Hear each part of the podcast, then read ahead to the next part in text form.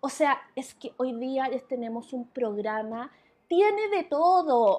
O sea, acá hay geopolítica, hay sexo, pero hay de todo. O sea, es que no, no nos merecen. Son fantásticos porque traigo un invitado, pero es que sí mueren. Tengo que leer en realidad para presentarlo, pero es ya. Armando Díaz Camarena, es educador, terapeuta, defensor de derechos humanos e investigador en temas de, laicidad, sexualidad y género.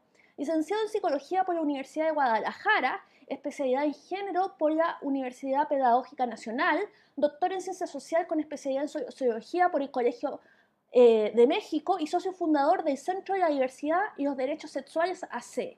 Autor de modelos de intervención, manuales y artículos de investigación sobre sexualidad y género sus temas de investigación son los debates en la construcción de la laicidad y los derechos sexuales, los procesos de educación sobre, sexualidad y género, la diversidad sexual y la construcción de género de los hombres. Eh, me acompaña la fabulosa, la divina, la fantástica Isadora Reinos desde Melbourne. Eh, a ver, Armando, junto con darte la bienvenida y decirte que estoy fascinada porque el backstage ha sido una cosa increíble. Eh, cuenta, danos un diagnóstico de cómo se, el, cristianismo político, el conservadurismo en Latinoamérica se coordina para, porque eh, uno puede ver que acá hay coordinación, se copian directamente.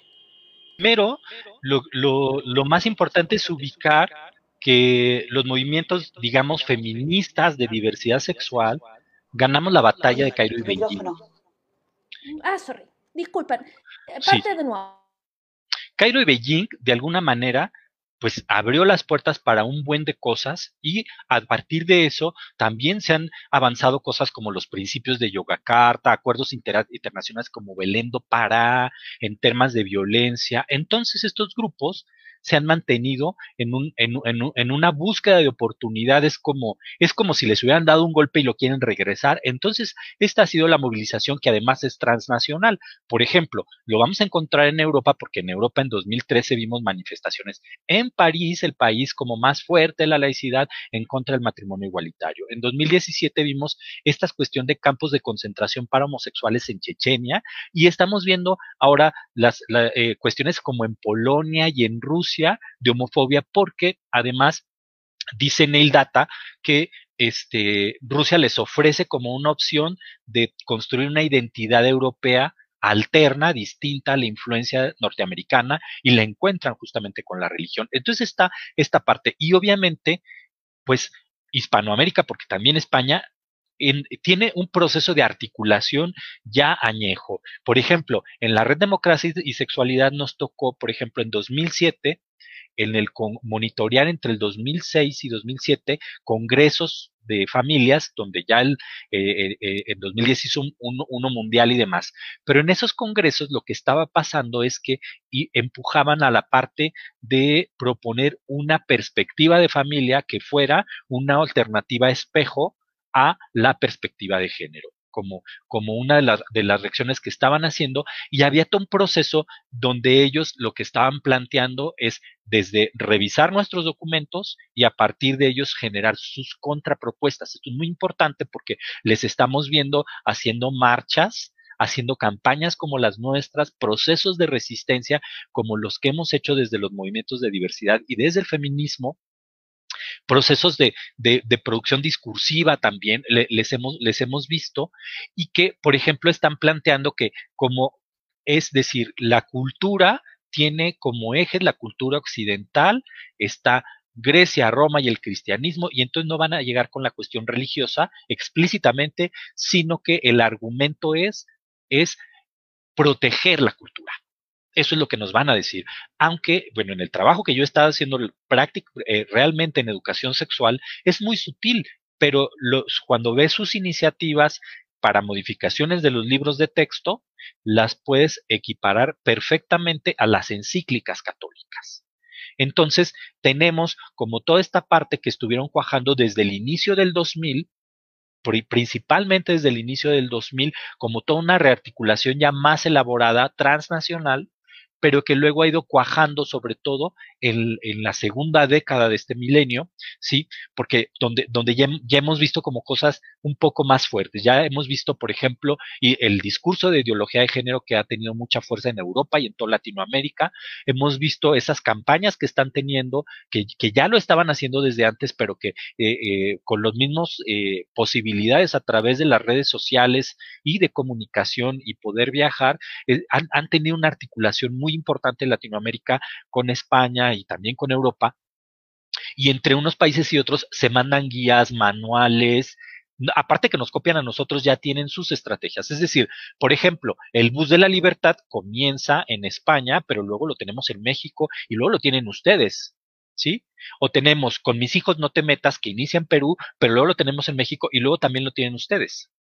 Y luego nos vamos a encontrar este, el, el, el, el tema por ejemplo, que va, va a haber eh, situaciones importantes con el crecimiento de los evangélicos. Es decir, hay un elemento clave porque entonces el proceso de la secularización, donde se van así diversificando las posturas eh, eh, religiosas, ha hecho que crezca eh, los grupos evangélicos y entre los grupos evangélicos nos vamos a encontrar a grupos mucho más conservadores. Es decir, no lo podemos generalizar, o sea, no, es como de que todas las denominaciones evangélicas, pero sí, por ejemplo, aquí se hizo un, una encuesta en México eh, entre eh, un grupo eran los ateos agnósticos, otro grupo eran los que se definían como católicos, católicas, otro grupo más como eh, los que se llamaban bíblicos, cuando están los testigos de Jehová, por ejemplo, y los, los, grupos evangélicos. Entonces, por ejemplo, en matrimonio igualitario con adopción te vas a encontrar como el porcentaje de aceptación entre, entre eh, eh, digamos, ateos y agnósticos un poco más alto, luego más bajo entre católicos, luego más bajo entre bíblicos, testigos de Jehová y luego más bajo entre evangélicos, una cosa de, de acuerdo como un 8%, por ejemplo, a diferencia que el otro está en 25-30%. Entonces, esta parte es muy importante porque este mismo proceso de secularización que va dejando que la religión se vuelva algo privado, entonces lo que empieza a crecer son los grupos evangélicos. Si nos vamos a encontrar, por ejemplo, países donde en, en México tenemos candados importantes, eh, justamente por todo ese debate con, con, la historia, con la Iglesia Católica, pero han crecido en toda la región y, por ejemplo, eh, Brasil, nosotros vemos cómo Brasil en los noventas, fines de los 90, era el referente de los modelos de prevención de VIH con comunidades clave como transgénero, hombres, hombres gay, hombres que tienen sexo con hombres, el tema de la diversidad sexual muy, muy claro, que es en los que me había estado moviendo, y luego empiezan a crecer los grupos evangélicos y entonces es al revés.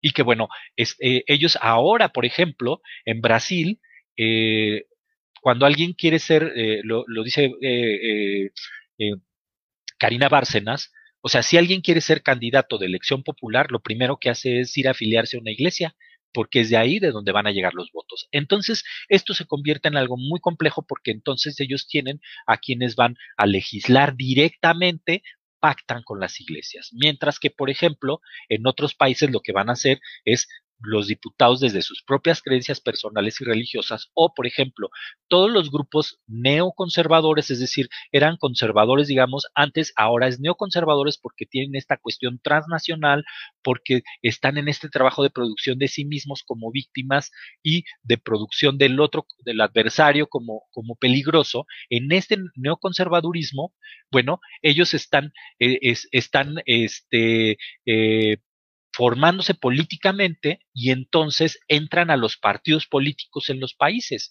Bueno, lo vimos, por ejemplo, eh, eh, este, en Bolivia, el tema después de que, de que sale Evo Morales, o sea, la declaración es con una Biblia. Es, es, o sea, estamos hablando del crecimiento de los evangélicos también con, con un elemento importante donde hay un conservadurismo sexual todavía más fuerte, esta articulación está más politizada y que, bueno, esta parte donde ya los católicos habían estado articulados desde antes, ahora desde 2016 son católicos y evangélicos. Lo vimos, por ejemplo, en el en Colombia en 2016 se hizo se sometió para a, a, a ¿cómo le llaman? a plebiscito se sometió que aprobaran o no votaran por si querían el pacto de paz y perdió el pacto de paz en Colombia. No ganó el pacto de paz en Colombia porque eh, el argumento era que estaban incluidos los derechos de la diversidad sexual y de género y entonces le acusaron de ideología de género y entonces estuvo por poco y, detuvieron algo de ese nivel. ¿Sí? Sí. Isadora, ibas a comentar. Eh, sí, lo que mencionaste al principio es súper interesante de lo que les copian a los movimientos y es tan cierto porque nunca hubo pañuelos azules hasta que no hubo pañuelos verdes. Fue tan simple como eso, es una cuestión de acción-reacción. Y en la parte geopolítica está, estoy súper de acuerdo porque uno se ha fijado que eh, no solo estos grupos más neoconservadores, evangélicos, eh, no solo están en contra del feminismo, sino que lo asocian directamente con la izquierda. Y en esta asociación con la izquierda han, han caído en la otredad de una suerte de lucha entre el bien y el mal. O sea, a mí me ha tocado hablar directamente con evangélicos que creen creen fervientemente que esto es una lucha del bien y el mal y que he escuchado que dicen hasta que, no sé, que la izquierda sacrifica eh, animales para Satán. Y, esta asociación de caricaturizar al otro como eh, realmente enviados del demonio ha sido una cosa que ha pegado bastante dentro de los círculos evangélicos. Obviamente, como dijiste tú, no es generalizar. Pero eh, quería ver si podíamos entrar un poquito en la en cuáles son los puntos específicos eh, del, discurso que están haciendo ahora. Porque hay una cosa, no sé si fantástica, simplemente por lo sorprendente que es, pero una de las banderas de lucha ha sido denominar a cualquier persona que esté a favor de la ideología de género, que no existe, no, es así, no, es una ideología de género, eh, pero sí la llaman así, que, que está coludida con la ONU para homosexualizar y transexualizar a nuestros hijos pero una de las banderas de lucha ha sido todo lo que es izquierda ideología de género es pedofilia. Para allá van. La educación sexual integral va a hacer que nuestros niños, eh, ¿cómo se llama?, se masturben en kindergarten y se entreguen a estos círculos de, del deep state pedófilos como el Pizzagate. Ha sido bastante interesante cómo se han tomado esa bandera de lucha. No sé si podemos hablar un poco de eso. Los, este, primeros dos elementos que me parece importante señalar es que esta discusión en relación a los derechos sexuales y reproductivos tiene que ver con un debate entre el, orden y el caos. Es decir, existe un orden social que se sacralizó y que se, asume como orden social legítimo. legítimo ese no es que realmente así sea. La heterosexualidad obligatoria, el binarismo de género, la represión, toda esta parte como esta agenda como un orden legítimo, que no quiere decir que la gente lo haga, la gente en realidad hace otra cosa, pero que lo entienden como válido y le reconocen su, su validez. Entonces, una de las cosas es que existe un miedo a que este equilibrio se rompa, ¿sí? A que, por ejemplo, de que si una pareja homosexual adopta, pudieran violentar a los niños o pudieran transmitirle algún desorden. Es decir, la Iglesia Católica le llama la homosexualidad, la masturbación les llama desórdenes. O sea, yo pienso, es un debate entre el orden y el caos. Y hay un miedo, un miedo que lo, lo ven ellos, pero lo comparte mucha gente. Es decir, van a mandar mensajes que van a detonar el miedo a la pérdida del orden. Por ejemplo, aquí en una de las cosas que hacían era, van a dejar que tus hijos tomen decisiones de su cuerpo desde que sean adolescentes sin consultarte. O sea, van a eh, ponerlos que ellos decidan su identidad desde el preescolar. Estas cosas detonan el miedo a la gente, sobre todo si no sabes. Mira, yo he participado en grupos de educadores sexuales y demás, pero que no han trabajado con personas trans. Entonces, cuando leen eso sí les preocupa hasta que les explico, no, miren, lo que pasa es que la mitad de las personas trans se dan cuenta de su condición desde la infancia. Muy buena parte desde los 3, 4 años de edad. Entonces, por eso es que se tiene que pensar en el respeto, pues, del preescolar, que no quiere decir que se los vas a imponer a los otros, ni tampoco quiere decir que en ese momento la niña, el niño lo va a decidir, o sea, para eso tienes que hacer un proceso de acompañamiento y asesorarte con personas expertas. Pero entonces viene como el tema de esta, esta cuestión del miedo, ¿no? y que entonces dicen, no, a los niños no los van a vestir de caperucita roja y de Blancanieves, no les preocupa que a las niñas las vistan de hombre, es, es decir, hay un tema de la construcción de la masculinidad también.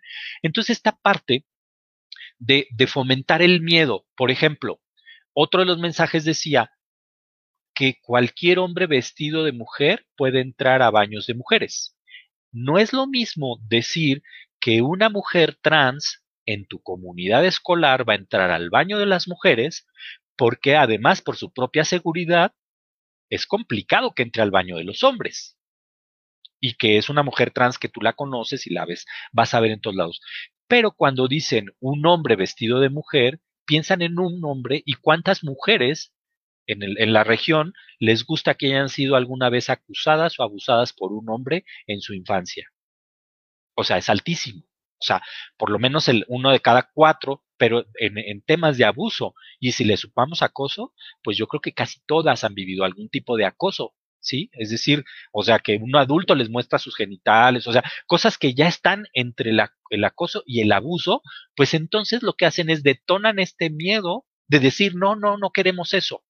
Entonces, hay, un, hay una apuesta de de decir estos cambios van a deteriorar la sociedad y van a romper el orden. Y esto es, esta es una cuestión ahí, y además otro de los miedos, por ejemplo, es este miedo de, de ser invadidos. Es decir, por ejemplo, dice Judith Butler que existen seres abyectos que se mantienen en la periferia, y en este nos encontramos las diversidades sexuales, las personas trans, el trabajo sexual, pero que entonces cuando llegan hacia el centro detonan este miedo, un miedo similar al que vemos en contra de los migrantes, por ejemplo. Lo vemos con las enfermedades, como de que alguien que nos invade nos trae las enfermedades, todos esos, esos discursos, eh, o sea, por ejemplo, que los nazis decían que los judíos habían traído algo, la otredad nos trajo algo, o sea, van generando ese miedo al otro y, y claro que lo alimentan. Entonces, esta parte de pensar que esto se va a convertir en un caos. Evidentemente, este miedo de la pérdida del orden está en la sexualidad en sí misma, pero si lo englobas a otra amenaza de la pérdida de la cultura, que es el comunismo, pues todavía más se suma. Por eso entonces te van a asociar con la izquierda y entonces lo, lo, van a sumar. Y además, si además le agregan el tema de la pedofilia, que es lo menos rescatable, por ejemplo, en el tema de las mujeres, lo, con lo que hay más resistencia con el tema del aborto. Pero, por ejemplo, por, por ejemplo, en el tema del aborto es real que lo que queremos es que las mujeres sean quienes tomen la decisión. ¿Sí? Y entonces hay gente que tiene estas objeciones, pero en el tema de la diversidad sexual, entonces lo que han hecho es meter el asunto de la pedofilia y en otros meter el, asunto de la pedofilia. Entonces, alimentar esta cuestión como de que esto se va a convertir en un caos, tiene, le, le agregas esto como el mal, la, no, la noción del mal. Y entonces hay que exorcizarlo, porque es el mal y la noción del el comunismo, y entonces es un miedo porque va a ser, nos van a volver comunistas y, y demás, entonces, esta es, este es una de las formas en las que operan, es la cuestión del miedo. Sí.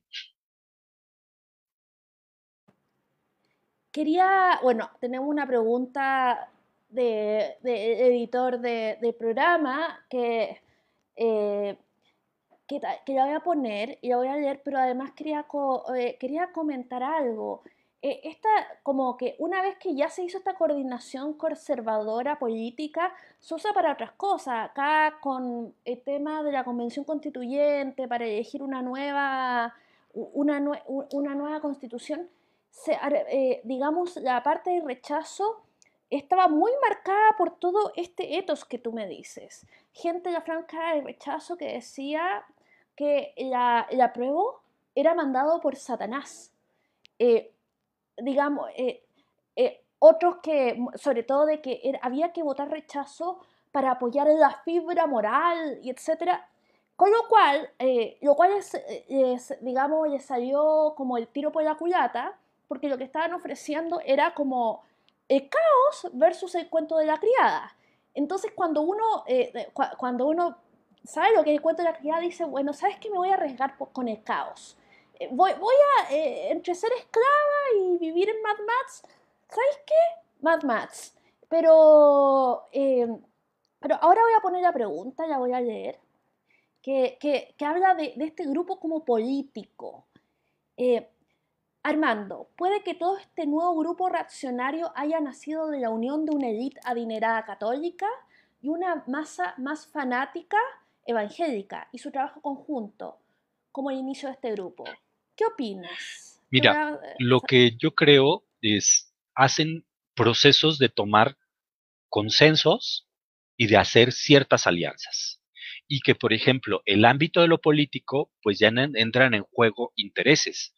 Nos vamos a encontrar quienes van a negociar con ellos porque coinciden, porque efectivamente tienen una iniciativa personal. Sí, que realmente creen eso. Y hay quienes lo hacen de una manera racional porque creen que así van a mantenerse, tener votos y van a tener legitimidad. O sea, por ejemplo, aquí en México, una de las cosas que, que, que, a mí me llama mucho la atención es cómo los candidatos a ser presidente, que han estado separados, los vuelven a juntar con las exesposas, porque no pueden ser presidentes divorciados o con una. O sea, imagínate, y es el presidente de la República. ¿Sí? O sea, esta cuestión, incluso Peña Nieto, por ejemplo, el anterior presidente, se casa en un ritual en el que están presentes los obispos. Luego dicen que no es válido, pero estuvieron presentes los obispos.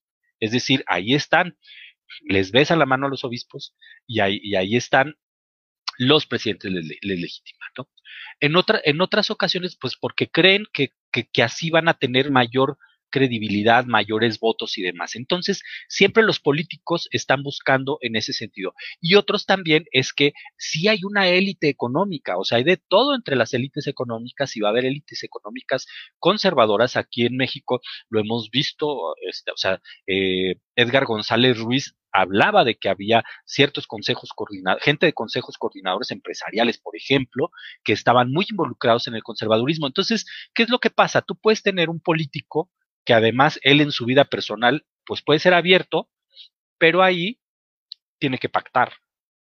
O ahí busca el voto. Incluso, por ejemplo, aquí tuvimos un candidato independiente y entonces nunca se posicionó en relación a la diversidad sexual, nunca se posicionó en relación al aborto, porque aunque hablaba mucho de esta democracia, los derechos humanos, en realidad le tuvo miedo a perder votos en ese sentido. Y también la otra es que también otros pueden ser bastante abiertos, pero les patrocinan los conservadores. O sea, por ejemplo, aquí en México, esto es histórico, no es reciente. Recientemente lo que ha pasado es que ha habido un crecimiento de estos grupos evangélicos, esto ha cuestionado más y algo que hay un fenómeno de regreso de lo religioso, pero esta cuestión de las élites aliados con ellos es algo que ya existía. Entonces, por ejemplo, aquí los libros de texto en 2007 que se, se querían modificar porque salieron libros de texto que tocaban la, para secundaria la masturbación, hablan de homosexualidad, del condón y demás. Entonces, cuando ya finalmente dijeron sí, se van a modificar, es después de una reunión en la que estuvo Lorenzo Servige, que era el de la Bimbo, con, con eh, la secretaria de Educación. Y que entonces, pues él había financiado parte de la campaña de Felipe Calderón. Entonces, claro que está esta parte donde ellos pueden no ser tan cerrados, pero pues tienen acuerdos y tienen, tienen deudas que tienen que pagar. Esa es, esa es una de las cosas. De hecho, aquí en México, en, la, en, en 2008 se firmó Prevenir con Educación, donde firmaron secretarios de Estado y demás, de, de, Latinoamérica en la Conferencia Mundial de VIH, previo a la Conferencia Mundial de VIH aquí en México, pero parte de eso era porque la secretaria de Educación no era tan fácil que firmara un documento ella sola, porque el partido tenía, había tenido financiamiento de grupos conservadores, históricamente ese partido había sido incluso derivado de la iglesia, bueno, pues entonces era algo que no podía hacer y parte de la estrategia fue que lo firmaron todos los países de la región, o sea, un buen de los países de la región y entonces ahí pues tenía que firmar México también.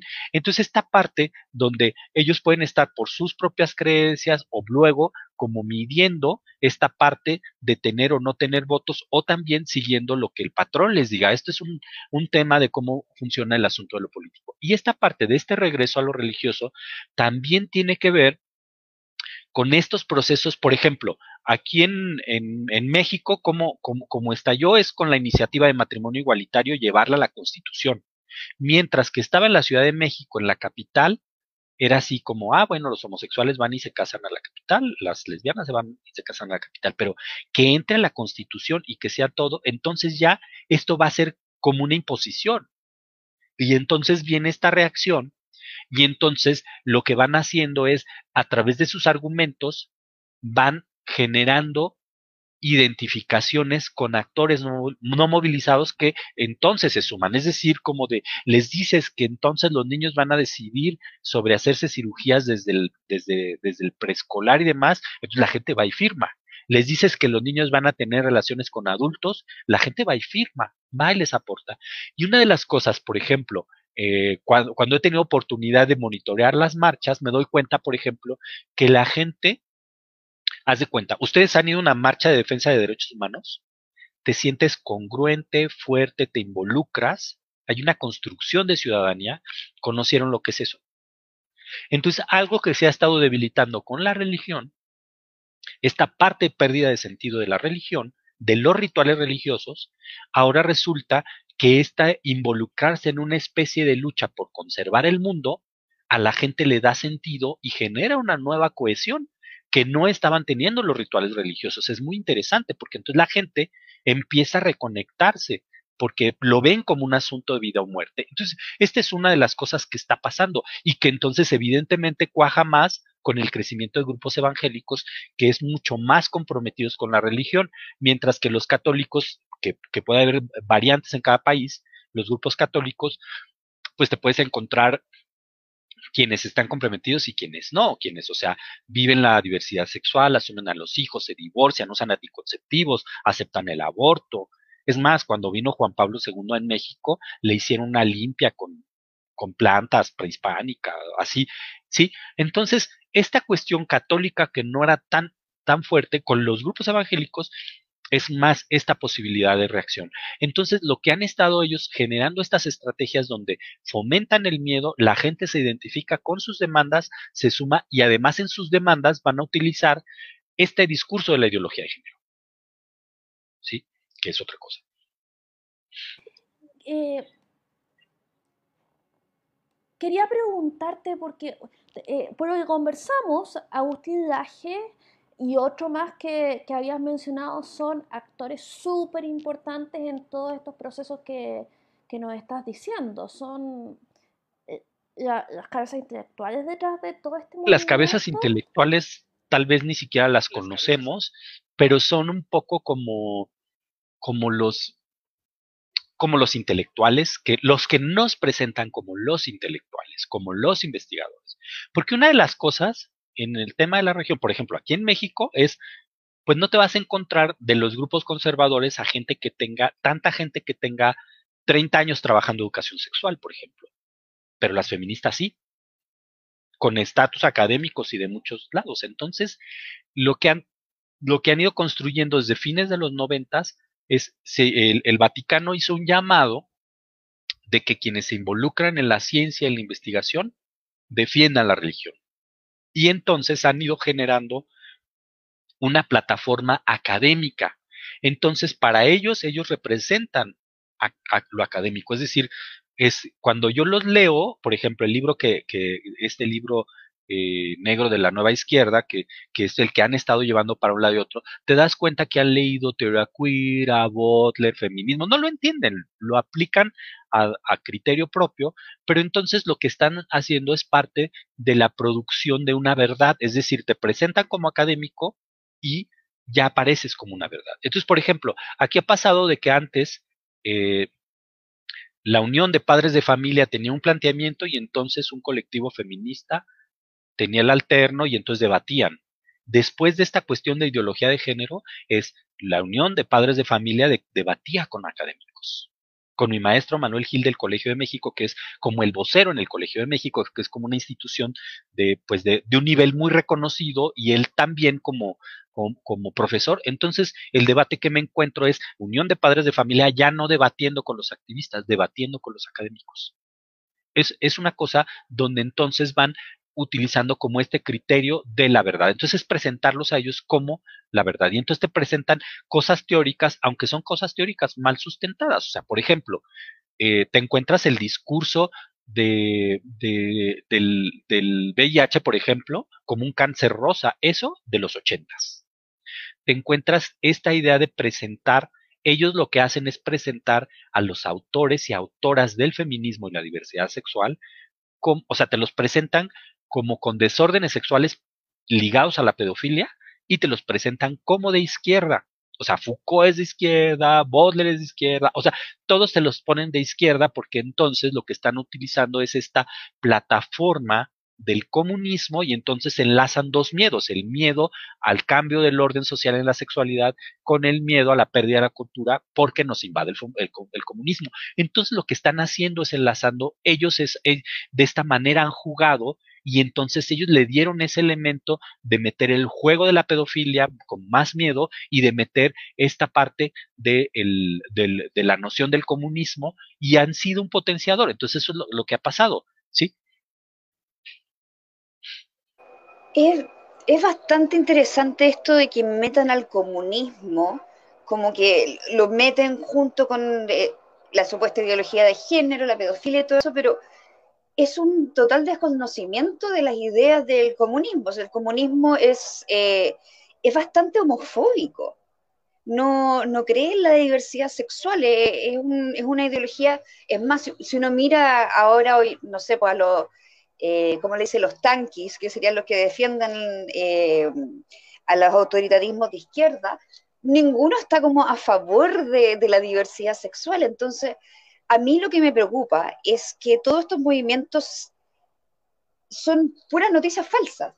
Mezclan una, cosa eh, con otra, crean unas conspiraciones que la gente se compra, que la ONU con el, no sé, con la iniciativa 2030, ahora vamos a hacer todos homosexuales, o personajes que conocemos, como Alex Jones en Estados Unidos, que estoy segura que está familiarizada con él, que decía que el agua tenía hormonas que nos estaban convirtiendo en, que estaban haciendo que todo el mundo entrara en diversidad sexual, no sé.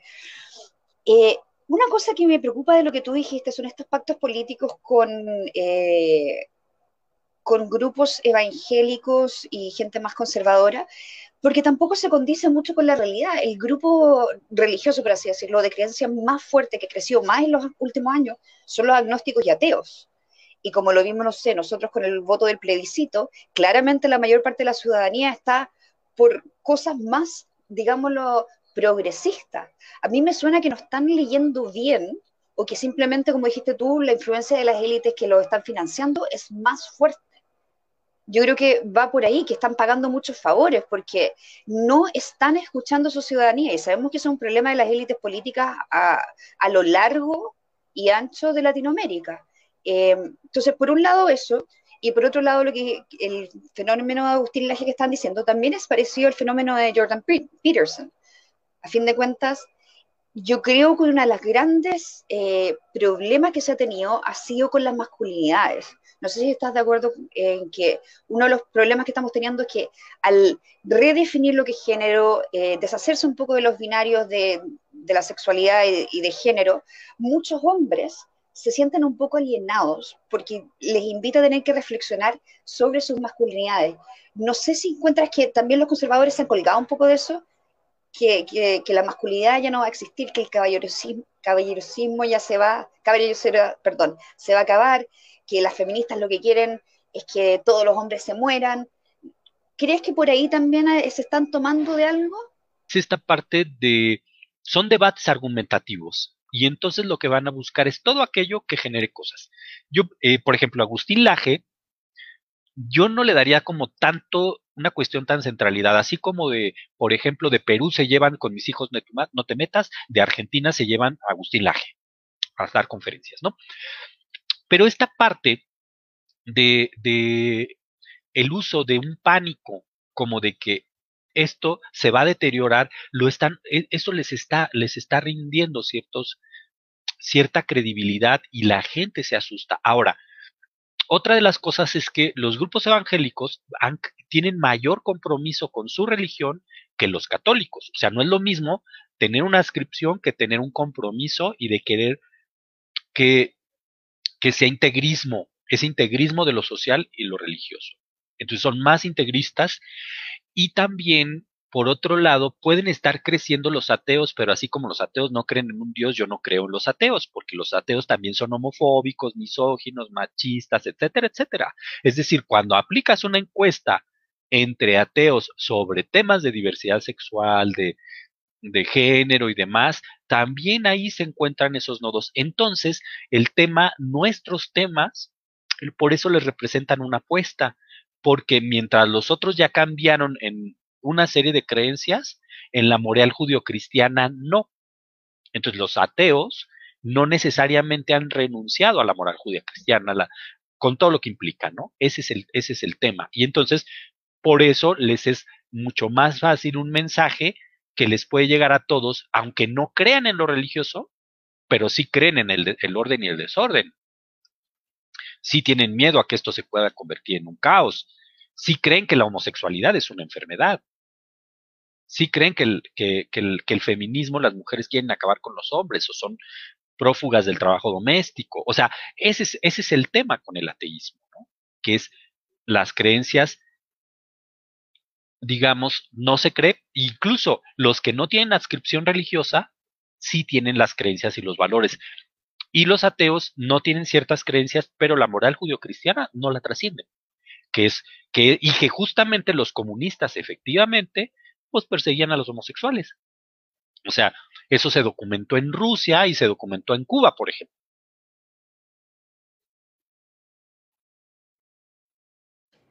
Qué, qué fascinante, qué fascinante conversación. ¿Tú eh, qué crees que se viene para adelante? Eh, sobre todo porque estamos eh, en pandemia, el tema de los miedos, de, los problemas mentales de la población.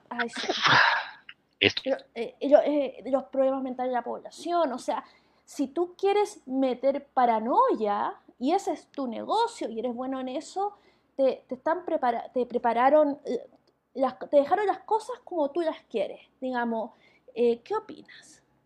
Mira, yo creo que pueden utilizar y seguir utilizando este asunto del miedo al caos. Ahora, una de las cosas es que tenemos que hacer grandes argumentaciones ampliadas, porque luego a veces lo que pensamos es como ir a hablar con las élites, hacer gestiones con las élites políticas, pero ahora lo que están haciendo, ellos están teniendo apoyo también de no solo de los políticos, sino de la base comunitaria. Permítanme un segundo porque la gripa me está este, invadiendo, ¿sí?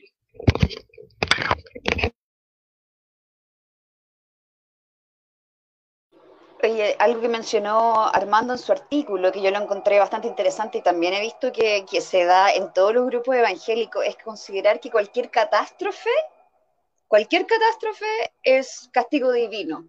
¿Te acordás que me tocó conversar con el pastor Soto en su minuto que decía que los incendios en Valparaíso eran porque habían eh, aprobado el matrimonio, o sea, la unión civil entre personas del mismo género? O sea, esa, ese discurso es es bíblico, a fin de cuentas. Es Sodoma y Gomorra. El castigo divino por irse en contra de, los valores establecidos, como estás diciendo tú. Incluso acá hay, hay algunos movimientos que hablan de patria o caos.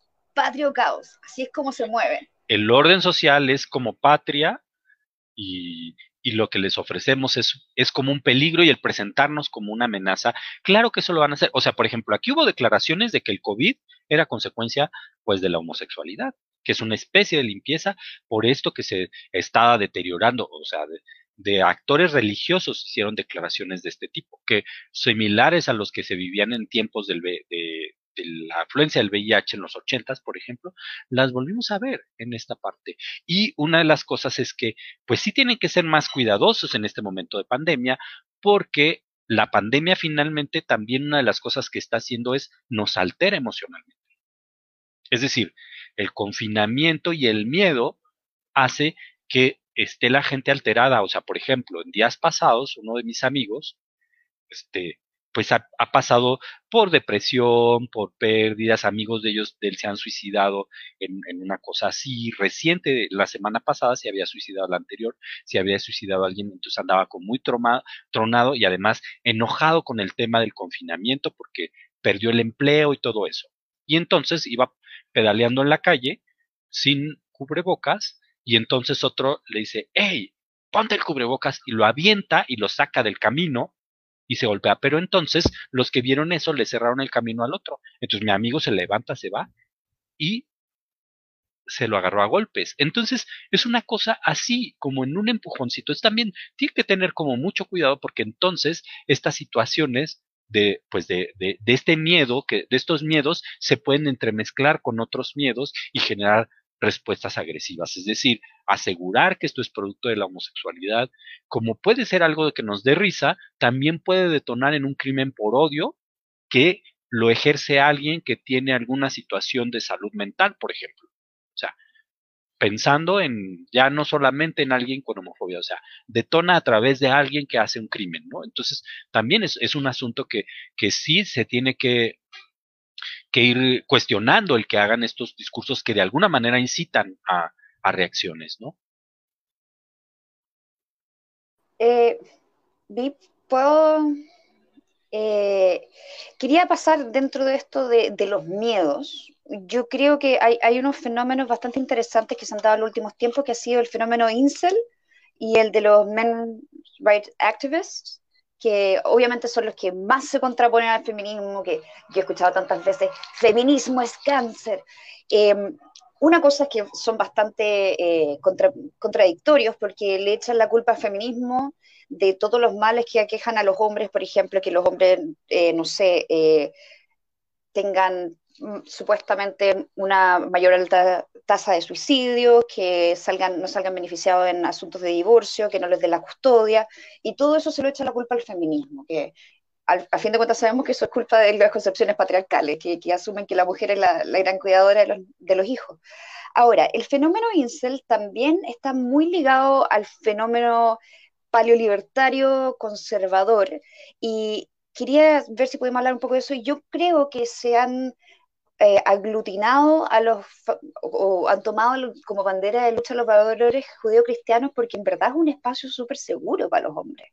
A fin de cuentas, el conservadurismo es un espacio seguro donde ellos no tienen que repensarse, no tienen que posicionarse en el mundo y la sociedad les dicta un camino.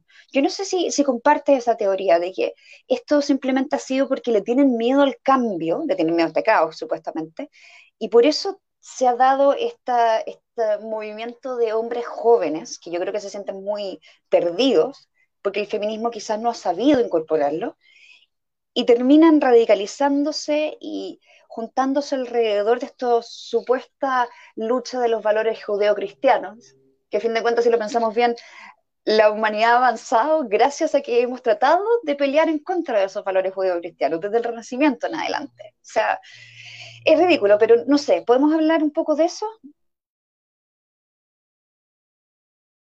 Es este asunto de, hay, un cuento muy interesante que de unos chivos por ahí que, que, está, haz de cuenta, en el cuento dice, aquí hay una área donde están unos chivos y que tienen un pasto que es pues muy poco insuficiente y luego hay un río y del otro lado hay un buen pasto y cuando quieren pasar no pueden porque hay un ogro que no los deja pasar. Este ogro es el miedo al cambio. Entonces lo que hacen estos grupos es alimentar el ogro, alimentar el miedo. Y entonces uno de los recursos es alimentar el miedo de los hombres, porque una de las cosas que pasa es que el feminismo, más como un movimiento de mujeres, ha sido un movimiento donde dialogan entre, mujeres y los hombres se quedan afuera. Y entonces no hay un proceso para empezar ni de incluirse no hay un proceso, es como, como un analfabetismo de género. O sea, los hombres tenemos un analfabetismo de género. Tendríamos que también nosotros estar replanteándonos esas cosas, pero hay un analfabetismo de género. Y entonces, cuando esto luego de repente nos toca, por ejemplo, eh, aquí una de las cosas que ha pasado es el Me Too. El Me Too lo que ha pasado es que ahora algo que tú no crees que es violento, que es decirle algo a una mujer, pues ahora eres acusado. Entonces es algo que es, es decir, en la estructura mental incluso es como de esto que no me quiero dar cuenta, porque si me doy cuenta es reconocer que yo estoy mal, entonces, ¿qué es lo que hago? De manera violenta lo debato. Ese es lo que está pasando. Entonces, los jóvenes, finalmente los hombres jóvenes, son un buen objetivo para inyectarles este miedo, para alimentar este miedo en estos hombres. ¿Cuáles? Pues estos hombres que han tenido ese privilegio, o sea, cuando les hablas de acoso, por ejemplo, estas experiencias, y nosotros nos metemos, o sea, yo, yo he trabajado con chavos el tema de, miren, vamos a meternos a esta página que dice mi primer acoso. Es impresionante y se quedan impactados porque el primer acoso son abusos sexuales infantiles, ni siquiera son acosos, son abusos sexuales infantiles. entonces, los hombres no estaban enterados de eso. Entonces, el que no hace eso, no está enterado.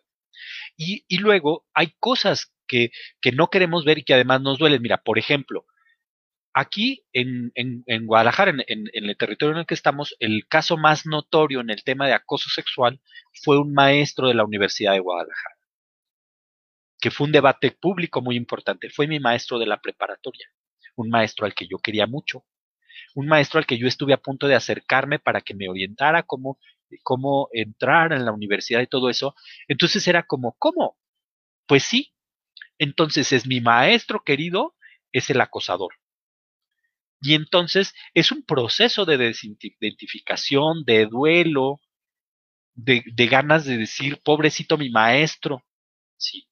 Y luego te, la voy a contar más allá. Aquí en, Guadalajara, el caso más fuerte de feminicidio fue una colega que trabajaba en, en, la mesa de salud y educación en la que estoy, participaba ella también, y quien, la, quien el, el, el feminicida es hijo de mi maestro con el que yo me, formé como terapeuta. Entonces era un tema, porque además mi maestro cuando fue eso, él fue a defender a su hijo y a decir, pero no te voy a dejar aquí, todo eso.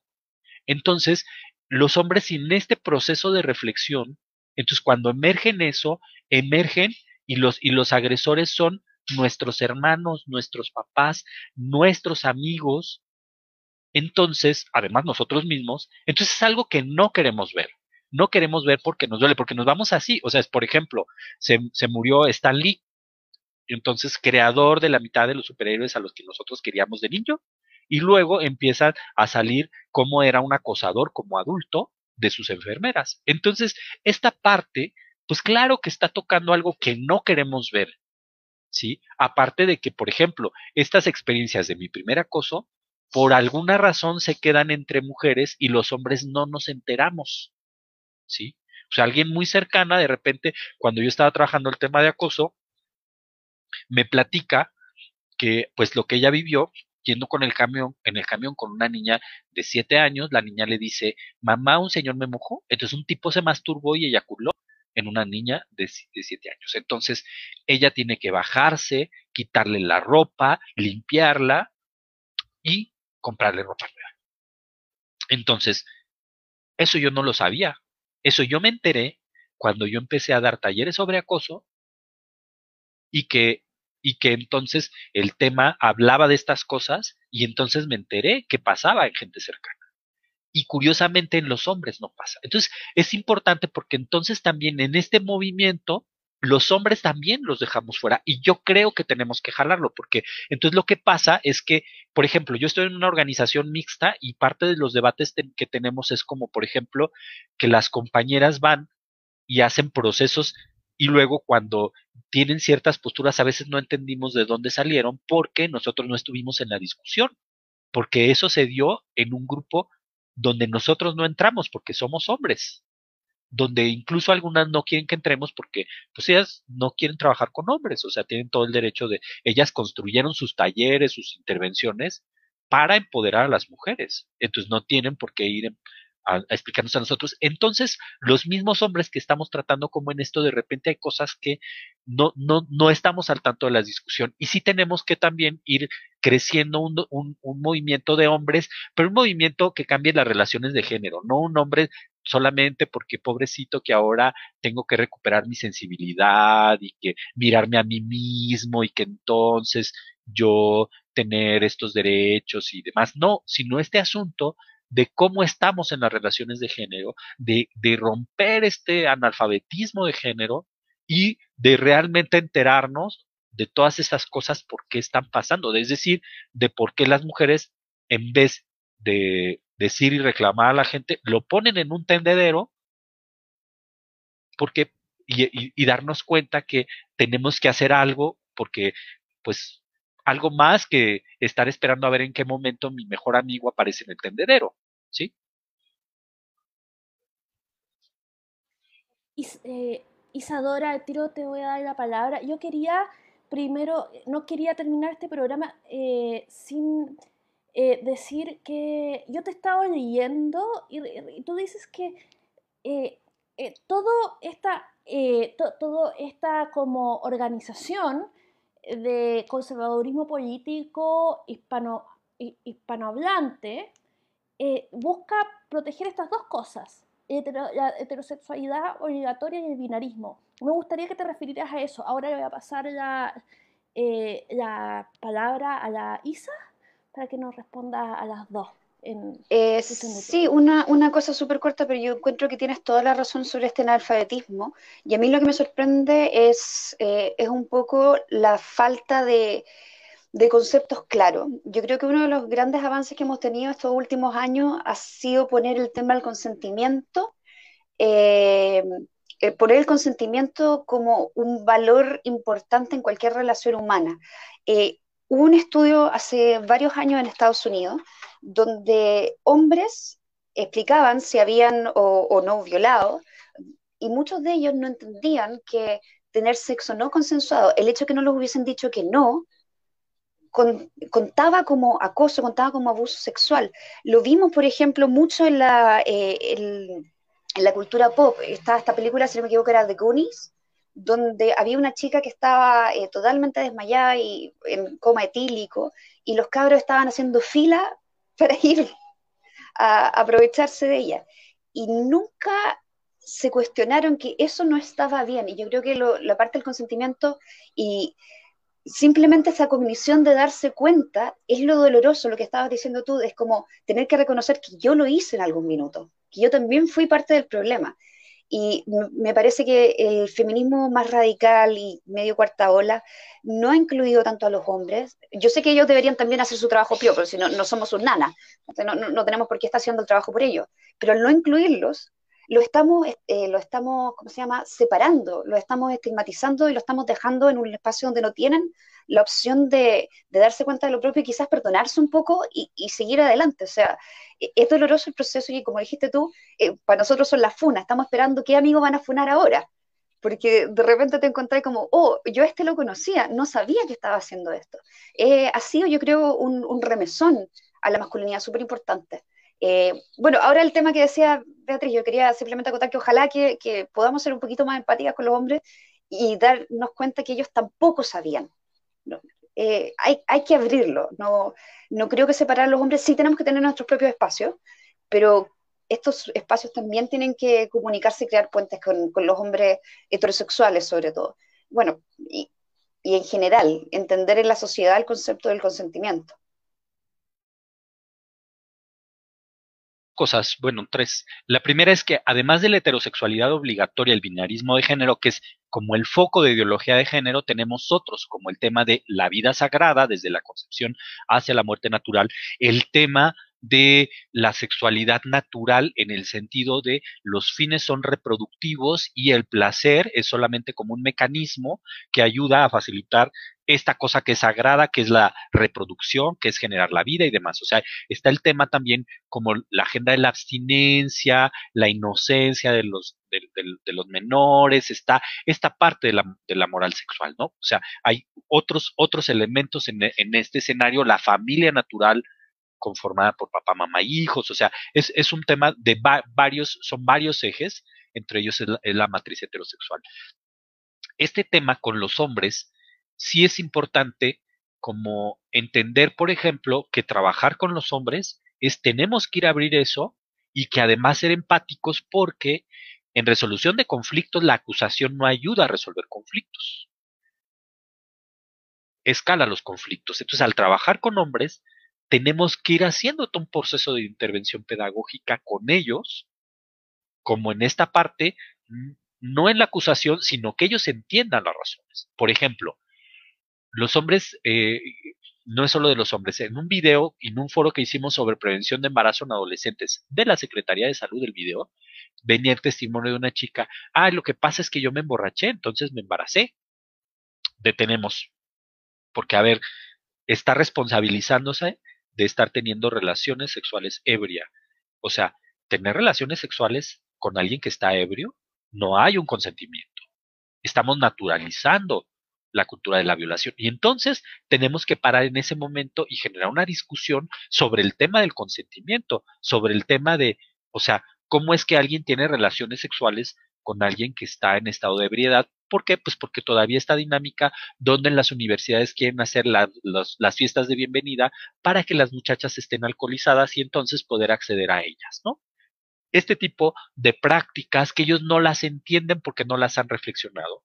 Entonces, es, es ir y, bueno, ahora, por ejemplo, con, el, con, estas tecnologías de información, pues les hago sus Kahoot que se pongan ahí en, en anónimo, pero a ver, cuántos han acosado, cuántos lavan la taza del baño, cuántos este, eh, han sido celosos, o sea, esta parte de estar viendo y decir, a ver, aquí estamos y entonces, ¿cómo irnos haciendo cargo? Porque además el tema no es solamente como el denunciar los saberes, como asúmelo y vamos viendo qué es lo que nos vamos a comprometer a hacer. Evidentemente hay cosas que ya son violencias muy graves, pero hay otras que no, que no necesariamente lo son. O sea, el, el, el tema todavía de decirle a una chica cosas en la calle, cuando el otro reacciona y se da cuenta de manera empática, entonces lo puede frenar. Es decir, que es muy diferente a una agresión de un golpe, una violación y demás. O sea, por ejemplo, estas partes todavía, todavía algunas en ese sentido, pues se, se pueden frenar. Entonces, esta parte de ir, de, de que pues nos tenemos que involucrar en ese sentido. Y claro que entonces, pues le entran los ateos, pero la mayoría de los ateos pues son hombres, hay más ateos hombres que mujeres y luego entonces se conserva la estructura patriarcal, la homofobia y la violencia son parte de la construcción de la identidad masculina, entonces pues son estas cosas que también tenemos que ir que ir trabajando junto con esto, ¿no?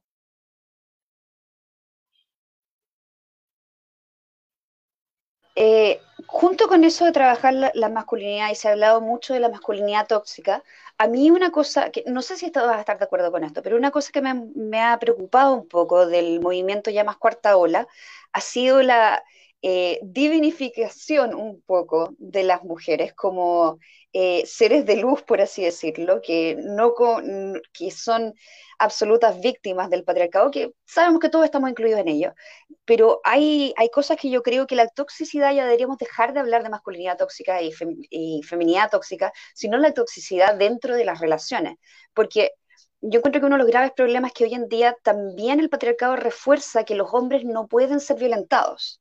Eh, no, no hay espacios para que hombres que han sufrido violencia dentro del noviazgo o el matrimonio, porque hay mujeres violentas, hay mujeres celosas y hay mujeres muy tóxicas. Yo creo que esto es algo eh, transversal a la, raza humana y me preocupa que al divinificar que las mujeres no, no, no hacemos nada malo, estamos dejando de lado a un grupo de, de hombres que sí han sufrido violencia.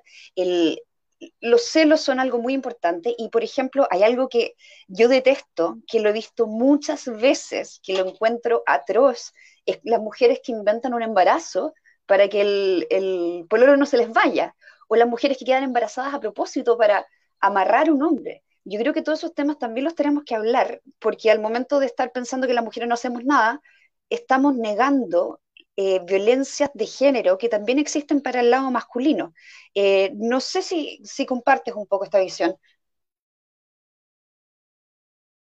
Hay que ubicar solamente los matices. Por ejemplo, una de las cosas es que las violencias de mujeres hacia hombres no van a requerir intervención del Estado, generalmente. Es decir, no va a ser tan común que cuando una mujer le pega al esposo, el otro esté en un estado de vulnerabilidad física que requiera intervención del espacio o, meter orden de protección o este tipo de cosas. Es una de las cosas que, que hay que entender. La otra es esta, es, esta parte de, de, no solo de las relaciones tóxicas, sino como esta parte de este de nos donde se pierde el diálogo construimos un discurso monológico y este discurso monológico es delicado, te voy a decir por qué. Por ejemplo, acá una de las cosas que yo he visto es, por ejemplo, eh, de repente las chicas están trabajando muy bien con los chavos en una organización mixta y luego entra el separatismo entre las mujeres lesbianas y entonces ya no trabajan con los hombres, pero luego empiezan a ver como deficientes a las bisexuales porque dicen que las bisexuales les sirven sexualmente a los hombres y luego no quieren a las trans y luego también eh, eh, este, eh, al, a las que al, al, hay, hay, las trabajadoras sexuales con las también. sexuales, con las trabajadoras sexuales. Entonces van separándose y llega como un discurso en donde pareciera que al no ver un hombre de por medio en mi relación, entonces no hay violencia, cuando yo sé que hay relaciones violentas entre mujeres lesbianas, eso existe, por supuesto desde identificaciones masculinas y desde aferrarse. O sea, lo, tengo muy claro, pero entonces se va construyendo una especie de idea de que como les yo lo he escuchado solamente con ese concepto de la infalibilidad del papa. Entonces el papa no se puede equivocar pues porque es el papa. Entonces pareciera que el ser lesbiana feminista donde no te relaciones con hombres, donde no está, ese es lo único que te da una especie de criterio de verdad. Y yo creo que tenemos que tener mucho cuidado porque entonces entra en un discurso monológico, se pierde el diálogo y por un lado hay un montón de cosas que se van rompiendo en, el, en, el, en los movimientos de mujeres, pero también entonces no hay un proceso de retroalimentación con los hombres para que vaya habiendo cierta sintonía. O sea, yo sí creo que esta parte sí tenemos que tener cuidado con esas nociones donde pareciera que entonces ser feminista ser mujer que no tiene nada más que ver con hombres, entonces es, te da como un criterio de verdad. Entonces sí, hay que, es muy importante eh, que las compañeras tengan como esta parte pues de autocrítica en relación a, a, esto y que tengan procesos de diálogo con las otras mujeres con las otras feministas. Sí, me parece que, por ejemplo, las que rechazan la, la este, eh, a, las, a las personas trans tendrían que tener diálogos más abiertos con las que sí aceptan, por lo menos, y con las mujeres trans. O sea, tendrían que hacerlo. Y por otro lado, bueno, sé que tienen sus razones, a veces también por cuestiones estratégicas, ¿no?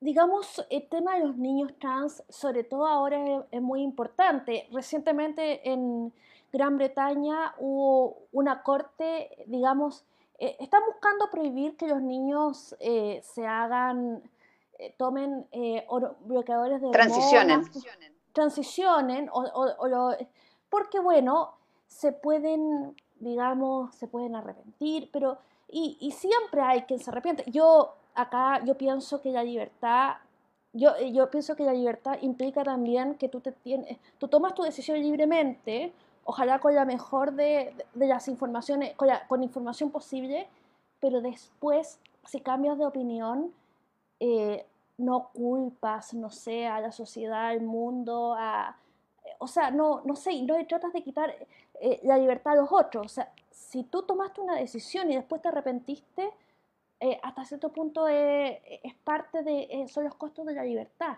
de hacerse cargo, pero fuera de eso, eh, digamos, entonces siempre está el que se, el que se arrepiente muy, o quien se arrepiente muy, muy amargamente, lo cual es una pena, pero son los costos de, de ser un ser humano que toma decisiones. Pero a, además me llama la atención que lo primero que dicen es que es una decisión tan grave para un niño o una niña porque le puede costar su fertilidad.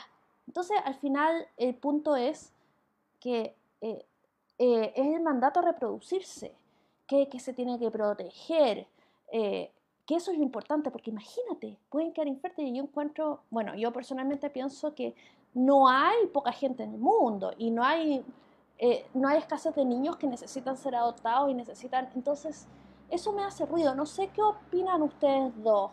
Armando, eh, Isa, Armando. Sí, mira, eh, la parte de una, de una de las cosas con el tema de la medicalización de lo trans, eh, decía una de mis, de mis compañeras de la organización lo planteaba así, entonces ver a la persona trans como una enfermedad, entonces la respuesta médica es medicinas y cirugías. Y de paso, La esterilidad, ¿por qué? Pues para que no te reproduzcas, porque así como les da miedo la adopción, pues imagínate el que una persona trans se reproduzca.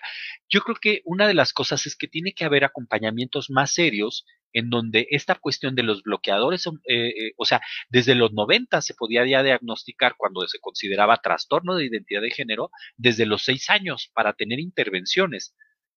Estas intervenciones no necesariamente tienen que ir enfocadas a la hormonización, porque luego me parece que también es como esta parte de creer que es necesariamente se tiene que transformar el cuerpo. Y esto es algo que se tiene que ir trabajando de manera pedagógica con la persona menor de edad porque no es lo mismo ser una mujer trans que viene de una de mi rostro que es lampiño a ser una mujer trans que viene de una familia donde hay barba y pelo en pecho y, la estructura así. Entonces, este tipo de decisiones que no son iguales es irlas tomando con el tiempo, porque por ejemplo, una de las cosas entre en, esta empezar a armonizarse y que luego en algún momento no crezcan los genitales, por ejemplo, masculinos. Después, si se quiere hacer una cirugía de, de, de reasignación, entonces al no desarrollarse es más complicado, por ejemplo, esta parte de la cirugía y tienen que tomar piel como de otras partes, por ejemplo, y se vuelve un proceso más doloroso. Entonces, de, de, de repente es esta idea de poder ir construyendo esta posibilidad de los cuerpos que no se modifican y donde la persona, su ser es un hombre, su ser es una mujer y se va expresando y que en un proceso de acompañamiento se vayan tomando estas decisiones. Yo conozco, por ejemplo, varias compañeras que no no han optado por la parte de la urbanización y que entonces ellas, cuando tú las ves, es su, su expresión, su apariencia, el maquillaje, así lo, lo manejan y otras deciden hacerse su proceso de cirugía, pero entender que toda decisión puede implicar renuncias. Entonces, al ir siendo como una persona menor de edad, pues ir llevando estos bloqueadores e ir haciendo este, este, que vaya como, como siempre un paso adelante para ir valorando como qué decisiones va a tomar. Eso, ese es el tema, porque no es algo que lo tenga que resolver deliberadamente la persona adulta, ya sea imponiéndolo o bloqueándolo, ¿no? O sea, también es complicado que de repente quieran tener hormonizados a todos los niños y que, entonces, esta parte sí es un proceso que tiene que ser más como, como de un diálogo. Los niños, el apoyo familiar, el, el apoyo de estas cuestiones de expertos en este proceso de la toma de decisión, yo sí creo que tendría que, que irse haciendo, ¿no? Ahí participo en México con la Federación Mexicana de Educación Sexual y Sexología. Entonces, por ejemplo, el gremio sexológico, hay gente que tiene mucha capacidad de estar haciendo acompañamientos en, en toma de decisiones. Esa es la parte importante, como el, el proceso del acompañamiento para la decisión. Ahí lo, de las hormonas es un tema súper grave, o sea, muy difícil de tratar, porque por un lado yo he escuchado mucho testimonio de, de personas trans que sufren en la pubertad. Sufren muchísimo al ver los cambios hormonales que los hacen parecerse físicamente en su expresión de género a lo que ellos no se identifican. Entonces, yo lo encuentro muy complejo, no encuentro que haya una, una solución simple, precisamente porque la pubertad provoca cambios y el bloquearlos, sí, puede que haya gente que se arrepienta en el futuro. Creo que el acompañamiento, como dijiste tú, es importante y lo otro es dejar de creer que la expresión de género define tu identidad. O sea, si tú claro. te ves más masculino, pero internamente sabes que eres mujer, entonces al momento de deshacerse un poco de los binarios, de, de, que los hombres se ven así, las mujeres se ven así, yo creo que eso podría ampliar un poco el no tener que estar pasando por procesos de, de conversión o reasignación, que, pueden ser dolorosos. Hay gente que los quiere. Ahora, yo creo que eso es una decisión que debería tomarse un, en un momento de la vida donde haya un criterio más formado, de donde haya un, acompañamiento un poco más intenso. No sé qué opinas. Sí, además, ¿sabes qué? Mira, por ejemplo, una cosa del el, el acompañamiento formal técnico es importante, pero por ejemplo, en mi experiencia trabajando con comunidades de la diversidad sexual, el tema de los referentes. Es decir, yo que tenía a mi amigo que tenía cuatro años más que yo y que entonces cuando le platicaba de con quién estaba saliendo me decía, ojo con esto, ojo con esto, ojo con esto, me ayudaba a entender mucho cómo se jugaban las relaciones y a tomar decisiones. El tema de los referentes es importante. Las personas trans, entonces, es como de, yo, yo de niño quería ser ingeniero. porque no sabía que existía la psicología ni que era eso, ¿verdad? Entonces, ¿cómo, como la parte de que a qué edad el niño entiende quiere convertirse en, en, lo que ve, pero que puede ser lo que ve en los medios de comunicación y en su casa, pero que no tiene otros referentes de cómo ser una mujer trans o una un hombre trans o una persona no binaria donde pueda tener otras opciones en eso es eso es la parte como ha sido más invisible por eso o sea los niños no van a considerarlo de primera de de primer referente pues porque no conocen entonces, por ejemplo, me ha tocado hombres trans que están obsesionados con el tema, de repente, sí, quiero hacerme una cirugía, y luego después, ya que van conociendo, van entendiendo que no necesariamente una cirugía de, de reasignación para construcción de un, de un pene es lo que ellos quieren.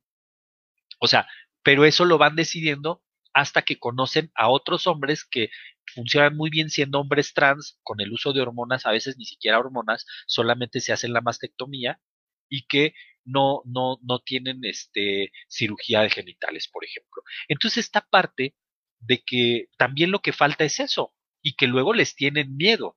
O sea, el, gremio le tiene miedo a estos, eh, eh, estas expresiones que como finalmente no son binarias, generan un miedo de que esta persona trans de repente pueda ser no binaria. Es decir, en una ocasión me acuerdo que eh, en, en, mi formación en los noventas, un médico decía que una de las cosas en su trabajo de reasignación de género era que evitar en lo posible esas transiciones donde, donde las mujeres trans este, se pusieran mamas, pero quedaran con pene. Eso era como no. Entonces, ¿por qué? Pues porque a él le desestructuraba.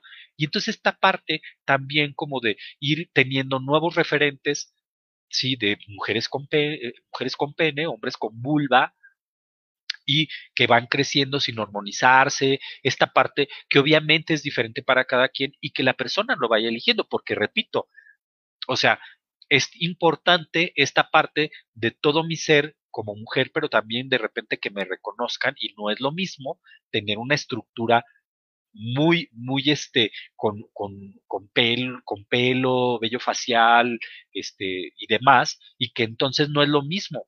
O sea, esta parte ya de la estructura corporal. Y yo sí creo que está esta cuestión del acompañamiento y de que vaya habiendo referentes, referentes de cómo puede ser una, por ejemplo, un hombre trans que no se hormoniza, que no trae bigote, que no trae esto, o sea, como o una mujer trans que no pasó por cirugías y que sol, y que lo resuelve a través de su vestimenta, que es un tema complicado porque bueno, a veces a veces es difícil, uno o sea, no les haces estudios médicos, pero yo he estado con mujeres que cuando tú la ves dices es una mujer y luego dices, tú no sabes hasta dónde también hay producción de hormonas, porque ha habido personas que se asumen como trans, pero luego te explican que todo ese proceso de crecimiento de senos no se pone en nada y entonces evidentemente hay alguna intersexualidad en donde su cuerpo se va feminizando y que, y que es algo que la misma persona no lo sabe, ¿sí? Entonces, sí, es, es ese proceso de ir conociendo como estas, ir perdiendo este miedo, ir formando, por ejemplo, en las escuelas, consejos técnicos que sepan el tema de cómo ir acompañando a las familias, por ejemplo, de cómo ir acompañando a las personas también y, y médicamente. O sea, es un tema de ir, de ir avanzando. Eh, estamos llegando al final. Yo quería, eh, bueno, pues yo quería pedirte que, que, que, dieras algunas recomendaciones para que aquellas personas que no queremos vivir, eh, que, no, que, que, no queremos vivir en una sociedad conservadora, digamos, que, eh, que tememos el cuento de la criada, eh, nos podamos organizar para, digamos, para promover la libertad. Y la libertad de verdad, no como en el bus. Yo lo que creo es que tendremos, tenemos, es muy importante identificar que va a haber escenarios escenarios y distintos niveles de escenarios. Y uno de los primeros es la familia, y entonces este proceso de ir haciendo reeducaciones familiares es importante. Es decir, cuando, cuando el tema, por ejemplo, el tema de diversidad sexual se abrió en mi casa, que, yo era gay, mis hermanos, con cada uno de sus y una, con sus parejas, hablaron el asunto de mi hermano es gay y nunca quiero saber nada en contra ni, ni, agresiones, ni chistes, o sea, un proceso que lo fueron haciendo. Entonces, de repente, esta parte de ir en la familia poniendo las reglas e ir planteando la construcción de nuevas familias tomando estas reglas. Ese es uno. Otro es el tema de las escuelas, las capacitaciones de los maestros. Esto es muy importante, porque tenemos contenidos a la altura, a veces más conservadores en la región, pero otros bastante buenos, pero es muy importante este proceso de la capacitación al profesorado y además de que tengan ciertos elementos de educación para la cultura de paz para poder establecer diálogos argumentativos, pero desde una perspectiva de, perspectiva de paz. Digo, aquí en México tenemos compañeras y compañeros expertas en el tema de paz. Por ahí está Selma González, por ejemplo, que ha trabajado mucho temas de cultura de paz. Esta parte de cómo en, el, en la comunidad escolar ir gestionando los temas, no solo con perspectiva de género, sino también de cultura de paz, porque no es lo mismo esta parte del conflicto. Y luego otro de los escenarios es las instituciones. Y entonces en este nivel de las instituciones se tiene que ir haciendo también procesos de sensibilización y apoyo. Por ejemplo, una, en mi experiencia en los noventas, el VIH hizo que la gente del sector salud tuviera que asumir una serie de temas. Incluso para el tema de violencia, el sector salud ha tenido como que trabajarle, pero el sector educación no mucho más influido por los grupos conservadores. Entonces, también ubicar que hay escenarios en donde toca ir a hacer un proceso de respaldo. Aquí había una, una maestra que, su jefa, cuando entró el grupo, el Partido Conservador, le dijo, me dijeron que ya no toque sus temas, maestra. Lo único, usted, yo sé, porque era médica, yo sé que se tienen que dar y lo que vamos a hacer es no los vamos a reportar. Pero entonces, tienes que estar también viendo que a veces dejas sola a las personas de las instituciones y son estigmatizadas en las instituciones por dar educación sexual. O sea, en un foro me decían que en una institución de educación les decían las cachondas a los que tocaban, a las que tocaban los temas de sexualidad. Había un estigma. Entonces, van avanzando los programas, pero a la gente que los está llevando les están costando procesos de estigma y de, pues, internos, ¿no? Hay y otro, otro de los escenarios es los legislativos, por supuesto, el PIN parental, que es una estrategia legislativa, se tienen que hacer estrategias legislativas, pero no hay que dejar el tema de la base comunitaria. Es decir, lo que está creciendo son estos grupos que, que se van haciendo masa y que entonces eh, pueden representarles votos. Es muy importante no dejar que se conviertan en una fuerza electoral y es importante entonces que haya una educación en lo amplio y estrategias comunicativas en donde pues le tengamos que entrar a reeducar pues la gente de la base de la comunidad para que tampoco se conviertan en una fuerza político-electoral, porque entonces eso nos va a complicar más el camino. Entonces, el, tema de educación a la comunidad tiene que ver con, dos cosas, el que la comunidad cambie, pero también con que ellos no se conviertan en una fuerza electoral, porque eso lo que va a hacer es que los políticos van a seguir guiándose con ellos. Eso es importante. Eh, yo te quiero agradecer, y les quiero agradecer a ambos, eh, por su tiempo. Ha sido fantástico conocerte, sobre todo que nos ha entregado perspectiva. Eh, con, ISA nosotros tratamos de poner nuestro granito de, arena a favor de la educación sexual. Eh, nos dedicamos, o sea, busca, entrevistamos a un diputado, a, a, gente del Ministerio de Educación y a, y a un activista contra el abuso sexual. Igual perdimos. Y digamos, eh, porque precisamente los liberales, que en teoría no son los conservadores, votaron contra el proyecto y votaron, y, votaron precisamente influidos por organizaciones evangélicas que son sus bases electorales. Eh, entonces, esto que tú dices eh, afecta muchísimo, afecta, afecta muchísimo porque digamos, no, la ignorancia no protege a los niños, especialmente el abuso. Acá en Chile no soy, no tanto ahora el tema del embarazo adolescente, porque, pero es más bien la enfermedad de transmisión sexual que entre los niños de 15, o sea, niños, niñas, o sea, tal vez jóvenes, pero eh, están muy jóvenes para tener gonorrea. digamos, y para te, y eso ya, y, digamos, y la idea era, la idea es protegerlos, o sea, es, que sepan cómo protegerse, cómo cuidarse, que no se pesquen enfermedades de transmisión sexual y que, que tengan relaciones consensuadas, que vivan bien, que sean sanos y felices. Eh, pero, ¿y eso? Y eso se pierde en el ruido del miedo. Eh, eh, y el miedo perpetúa todos estos males que, que, estamos diciendo. En fin, te lo agradezco mucho. Espero que sigamos en contacto porque de verdad ha sido fascinante. Muchas gracias por todo. Muchas gracias. Pues un gusto poder dialogar con ustedes, que es todo seguir, seguir y seguir con estos temas. Es todo una y hay que frenar el tema esta idea de que ay si les van a dar educación sexual a partir de los 18 imagínate los cambios se los, suceden a los 9 10 y la educación les va a llegar a los 18 pues sí hay que seguir argumentando e ir articulándonos también y pues muchas gracias por la invitación Muchas gracias. Un gusto. Justo voy a, ahora nos despedimos. Chao, chao, muchas gracias por todo.